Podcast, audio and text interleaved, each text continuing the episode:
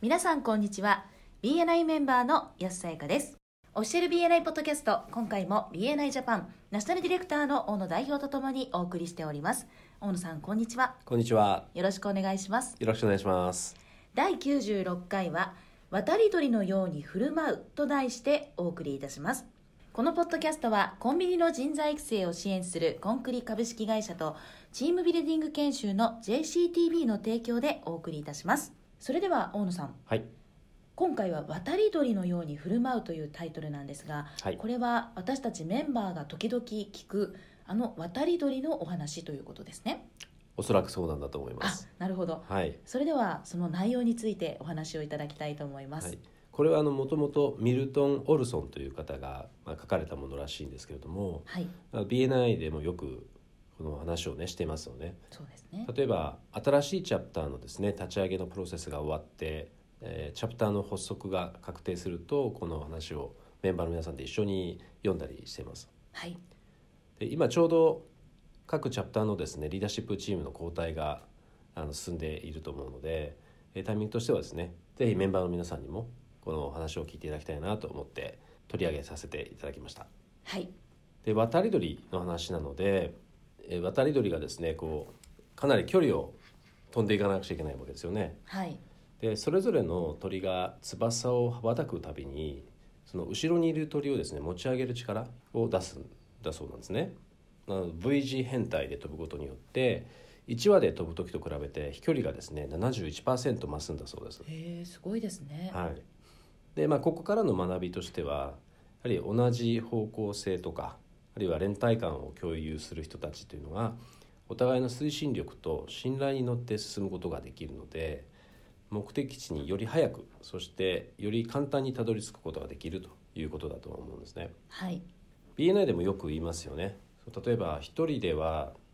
達成できないような高い目標だったりとかはい一人だと実現できないような大きな夢なんかもやはりチャプターの仲間の支援によってそれが可能になるということですよね。そうですねで2番目がですねえー鳥がその変態から離れるとですね途端にやはり1羽で飛ぶ時の空気抵抗を感じてしまうわけですよね。はいなのでその大きな抵抗を受けながら1羽で飛んでいくことは非常に負担が大きいのでで前の鳥の揚力をうまく活用するためにえー変態にまた戻るわけですね。はいでここからも学びがあると思いますけれども、えー私たち人間にもですね渡り鳥ほどの分別があれば自分と同じ目的地に向かう人たちと作る変態にとどまってで彼らにサポートを提供すると同時に彼らのサポートを受け入れるということが大切になってくるかなと思いますね。はいまあ BNI によってもそうですよね例えばあのチャプターを抜けるとやはりいろんな人の協力が得られていたのがそれはなくなってやっぱり一人で会社を経営することのこう空気抵抗というかはいを感じるわけですよね。そうですねはい、やはり志を同じくするチャプターのメンバーたちとですね共にサポートを提供したりこうしてもらったりしながらビジネスを拡大していくということになると思います。はいそして3つ目ですけれども先頭の鳥が疲れるとですね変態のこう後ろについてで今度は他の鳥が先頭に立つんですね入れ替わるっていうことですよね。はいなので私たちもですね大変な仕事というものを、まあ、交代でやりながらですねそのリーダーシップというものを分かち合うということがやはり賢明なことじゃないかなと。で渡り鳥同様に、まあ、人である私たちもですねお互いに持ちつ持たれつという関係であるということは忘れてはいけないかなと思いますね。はい BNI のチャプターではどうですかねそうですね半年ごとにリーダーシップチームやサポートチームが入れ替わるというのが、うんやはりここで言えることなのかなと思いますねうん、はい、持ちつ持たれつの関係ですよね。そうですねははい、い、で4つ目になりますけども今度変態をですね組む鳥たちは実は後ろからですね鳴きながらもうスピードが落ちないようにですね先頭の鳥たちを励ますということででここで大切なポイントとしてはやっぱり後ろからの鳴き声がですね励ましのためのものであって、はい他の何者でもないということを確かにしなくてはいけないというふうに言ってます。はい、でやはり鳴き声のこの質っていうんでしょうかねこれが大切だと思うんですね。はい、ではよくありがちなパターンとしては、えーリーダーシップチームに対してどうしても批判的な、あーね、声だけになってしまうとか、はい何かね改善できそうなところがあればその改善策というか具体的な解決策みたいなところをね合わせて提案していくというような姿勢が大切だと思うんですよね。そうですね。は。い、やはり励ましのための鳴き声はい、ここはやっぱりチャプターの中でも意識しておきたいところですよね。そうですね。で最後5つ目なんですけどもで鳥がですね病にかかった時あるいは銃弾を受けて負傷してしまったりとかはい。そうすると変態から離れなくちゃいけなかったりしますよね。そうですね。はい、そうするとですねその鳥とは別に、えー他の2羽の鳥もですね一緒に変態を離れてその鳥を助けるんですねそれで守るわけです。はい。で変態から外れてしまった鳥が再度飛ぶことができるようになるかあるいは死んでしまうまでですねその2羽は一緒にとどまるんですねはい。でそれから自分たちの変態に追いつくためにえー再出発するかあるいは他の変態と合流するんだそうですうん、なるほど。ここも学びがありそうですねそうですね。これは深い学びがありそうです。うんミルトン・ウルソンもねそのもし私たちに渡り鳥ほどの分別があれば私たちが強い時だけでなくて困難な時にもお互いに力を貸し合えるでしょうというふうに締めくくってますけれども、はい。えーチャプターでもねメンバーがさまざまな困難に直面するってことはあると思うんですけども、はい。まあ、分かりやすい例としては例えばご家族が病気になられて何か手術をしなくちゃいけない、で私も一度経験がありましたけども、はい。えー、とある方が娘さんがですね、まあ、ご病気にかかられて手術をするのにして、特定のやはり血液型が必要になってですね、はい私も病院に行って献血したことがありましたけども、はい。まあ、そんなことはチャプターでもありそうですよね。そうですうねん。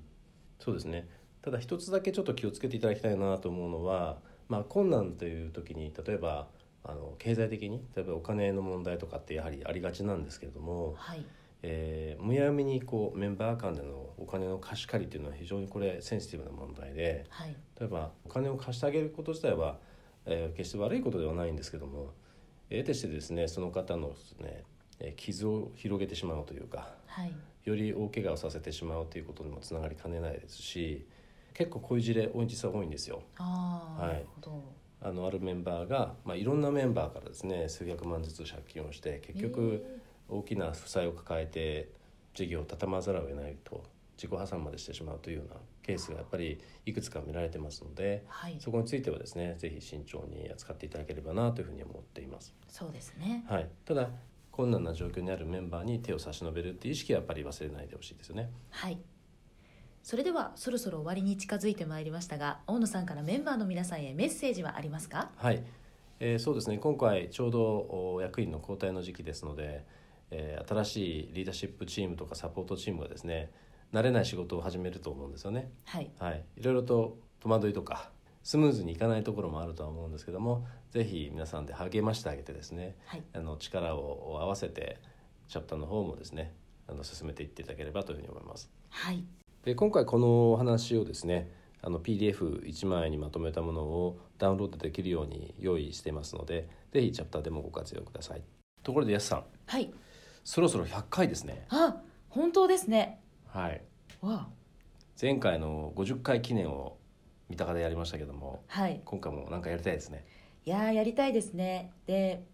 メンバーの皆さんがですね、はい。 100回記念はないのかと、うん。今か今かと待ってくださっているようなので、そうですか。やはりここは企画しないといけないかなと思うんですうが、ん。じゃあやっぱり10人ぐらい入る部屋は必要ですかいね。やちょっと待ってくださいあの前回は50回記念で50人の方がいらっしゃったんですけそど、うでしたね。はい。 100回記念ともなればやっぱり10人ではなくてもう一つゼロを付け足したいところですね100人で。そうですはい。はい、じゃあそれでいきましょはい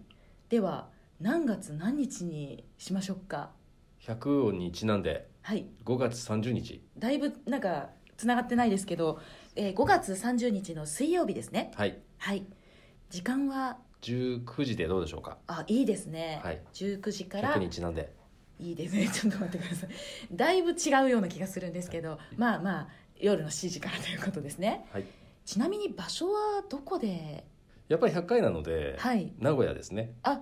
ななるほど名古屋ですねうん。はい、100とどう関係があるかわからないけれども今回では名古屋ではい。 5月30日の水曜日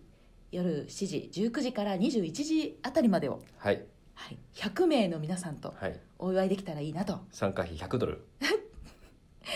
えここは日本でございますけれども、はい100ドルですね100ドル相当でいきたいと思います承知しました、はいということで皆さんぜひまた詳細をお伝えしてまいりますので、はい楽しみにしていてください楽しみですねはい私たちもすごく楽しみにしていますはいよよろしくお願いしまろしくすお願いしますありがとうございましたありがとうございました今回も BNI ジャパンナスタルディレクターの大野代表と私 BNI メンバーの安さやかでお送りいたしましたこのポッドキャストはコンビニの人材育成を支援するコンクリ株式会社とチームビルディング研修の JCTV の提供でお送りいたしましたそれでは次回もオフィシャル BNI ポッドキャストでお会いしましょう See you next week!